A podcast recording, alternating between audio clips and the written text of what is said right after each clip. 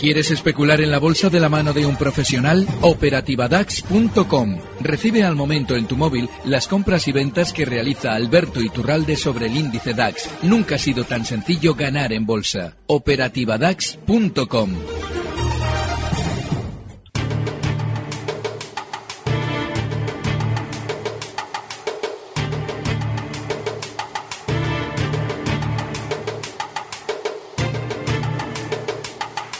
Echamos un vistazo rápido, Manu, a cómo han cerrado hoy los mercados europeos. Pues números verdes en las plazas europeas. Eh, comenzamos por el K40 francés, que sube un 0,17% hasta los 5.277 puntos.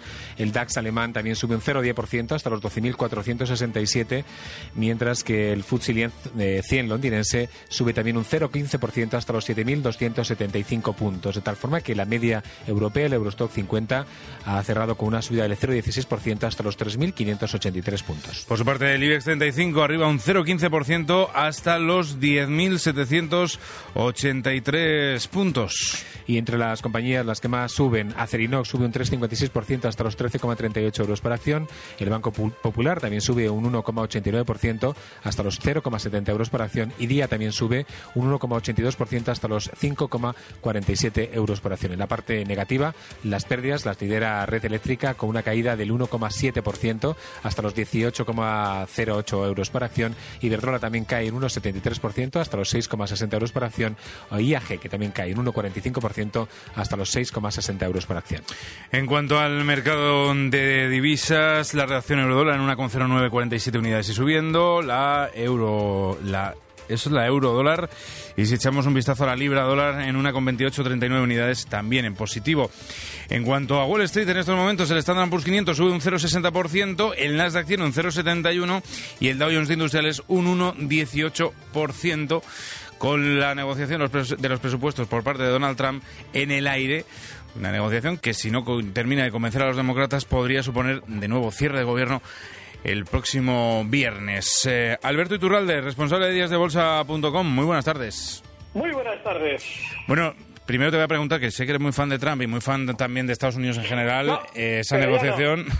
Estoy muy enfadado con Trump desde que no se plegó al... Sí, sí, se plegó. Ese, ataque a Siria, esas, eh, esas declaraciones que luego realizó, en las que describía el momento en el que estando con el dirigente chino, había decidido atacar a Siria fue infame y realmente yo esperaba de este caballero que tuviera un poquito más de valentía a la hora de relanzar la producción eh, estadounidense y no precisamente la de armas, que es lo que seguramente va a intentar también con su giro, porque fue un giro total de lo que venía haciendo hasta entonces con aquello de Siria. Así es que estoy súper decepcionado, aunque lo que adelantan los mercados financieros, mm. al hilo de lo que seguramente eh, estás preguntando, es que sí, de que no va a haber ningún problema. Eh, no quiere decir que no vaya a haberlo el viernes, quiere decir que finalmente se van a aprobar.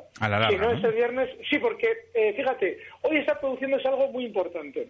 El Nasdaq está marcando nuevos máximos históricos y hay un dato que no cuadra nada con lo que se está utilizando como excusa, que es esa victoria de Macron con Le Pen para la segunda vuelta que anticipa que seguramente va a salir Macron mm. en esa segunda vuelta. Entonces, eh, aquí en Europa se está diciendo que todo sube por la tranquilidad que genera esos resultados electorales. Sin embargo, eh, sí tenía lógica que el euro subiera, como subió justo el lunes al conocerse los resultados, pero no tiene ningún sentido que sea esa la causa de que la bolsa sube, si también lo está haciendo a esa velocidad también la bolsa americana. Es decir, que en realidad el mercado sube porque tenía que subir, porque con la victoria de Trump se generó un sentimiento tan negativo que lo que tenía que suceder es lo que estamos viendo ahora, es decir, que el mercado suba sin los inversores dentro que todavía se están preguntando por qué esto sube si Donald Trump iba a ser tan malo. Con lo cual, lo que vivimos es normal, no se debe en absoluto a la victoria de Macron en las francesas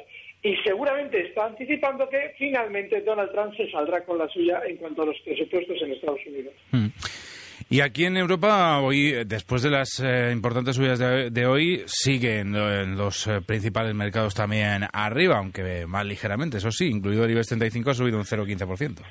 Bueno, fíjate, durante estas, estas, estos dos, tres meses, incluido igual también el de septiembre, es decir, durante todo el verano me vais a escuchar decir muchas veces o recalcar el gesto de Teresa May adelantando las elecciones dos años y medio a junio de 2017 en Inglaterra, cuando tenía todo el poder busca aparentemente legitimación en el plano político, pero sobre todo busca legitimación en el plano financiero, porque lo que estamos viendo en los mercados durante estas semanas va a continuar también de alguna manera eh, transmitiendo la sensación de eh, bonanza económica durante más meses. Es decir, que lo que vemos en el IBEX seguramente serán eh, no solamente los 10.800 que hemos visto hoy, veremos durante estas semanas niveles de 11.000, 11.100 y seguramente también servirá para que los grandes, con esa sensación de bonanza económica, coloquen títulos. Pero como todavía tiene que durar más tiempo, es decir, tiene que durar hasta junio y probablemente hasta las elecciones alemanas en septiembre,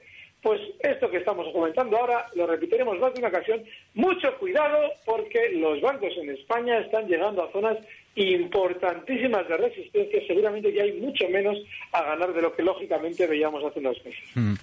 Hoy he presentado resultados, por cierto, en Agas, eh, eh, concretamente 156 millones de euros en el primer trimestre, un 54,4% más que en el año anterior. Eh, en integrar, eso sí, la regasificadora chilena Gas Natural Licuado Quintero, pero hoy en, bolsa la vemos caer un, un 0,62%, una jornada positiva para el IBEX. ¿No han convencido los resultados?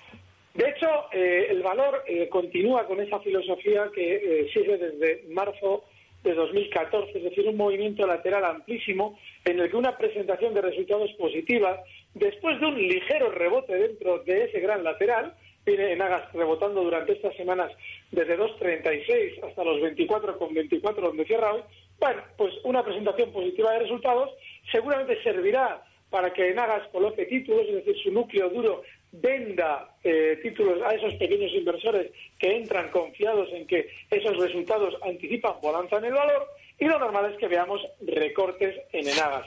No es un valor que deba estar en nuestro radar ni en nuestra cartera porque es tremendamente aburrido en el largo plazo. Hmm. ¿Y de qué otras compañías tenemos que estar pendientes estos días, Alberto? Bueno, pues fíjate, hay una de la que hemos estado de alguna manera despotricando en los últimos meses porque estaba muy lateral, pero por fin levanta cabeza, que es Inditex. Inditex se ha vuelto a colocar por encima de los máximos históricos que marcaba justo en el año 2015 en la zona 34.50 y seguramente anticipa continuidad alcista, hoy cierra en 35,15 hasta zonas de 36 euros en principio. Si alguien se ha quedado fuera de la subida de los bancos, quizás sea el momento de acordarse de esa de la que ya nadie se acordaba precisamente por aburrimiento. Mm. Así es que mucho ojo porque el sentimiento contrario será para positivo seguramente en Inditex. Alberto Iturralde, responsable de díasdebolsa.com, gracias una vez más. Hasta la próxima. Muchas gracias, muy buenas tardes. Recibe al momento las operaciones de Alberto Iturralde vía SMS en tu móvil. Operativa DAX.com.